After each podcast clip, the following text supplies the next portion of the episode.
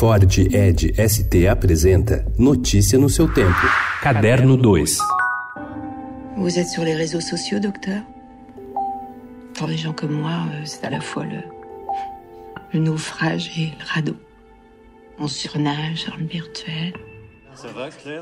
Há um momento muito interessante e revelador no longa de Safi Nebu, que estreia nessa semana nos cinemas brasileiros. O filme chama-se Quem Você Pensa Que Sou, e nele, Juliette Binoche faz uma mulher que, no meio de pirraça contra o ex-companheiro, cria um perfil falso nas redes sociais. Seu avatar é uma mulher muito mais jovem e um amigo do marido é a Isca. Ele fica atraído por Claire e marca um encontro. O rapaz procura em vão a mulher da foto e o diretor filma a ação do ângulo de Claire, Juliette, que se posta diante do cara e, obviamente, não lhe dá atenção, pois busca uma outra pessoa. Por que uma mulher madura se presta a esse jogo? Em entrevista ao Estadão, concedida em Berlim no mês de fevereiro, Juliette diz que é sempre um desafio.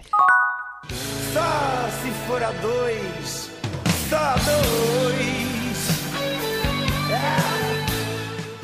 A relação do jovem casal sofre um abalo quando ela descobre que tem um câncer terminal. Desorientado, ele encontra conforto em um amigo e, quando menos esperam, os dois meninos começam a ter um caso. Temas delicados marcam o espetáculo Só Se For a Dois, o musical, que estreia nesta quinta-feira no Teatro Vira da Lata. Para contar a história de Danilo, o jovem músico que está prestes a realizar o sonho de iniciar uma carreira internacional e que vê a vida se desequilibrar ao descobrir a doença da namorada Helena, o roteirista buscou auxílio em clássicos da MPB, músicas de Caetano Veloso, Djavan, Ney Mato Grosso e Gonzaguinha.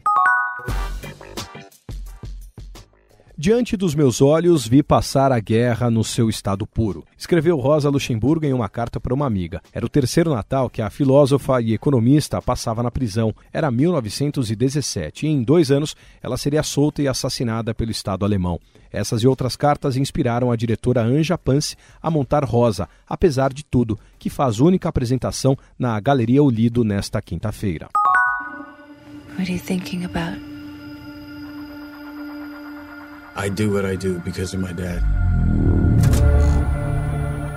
He was a hero. He gave his life for the pursuit of knowledge.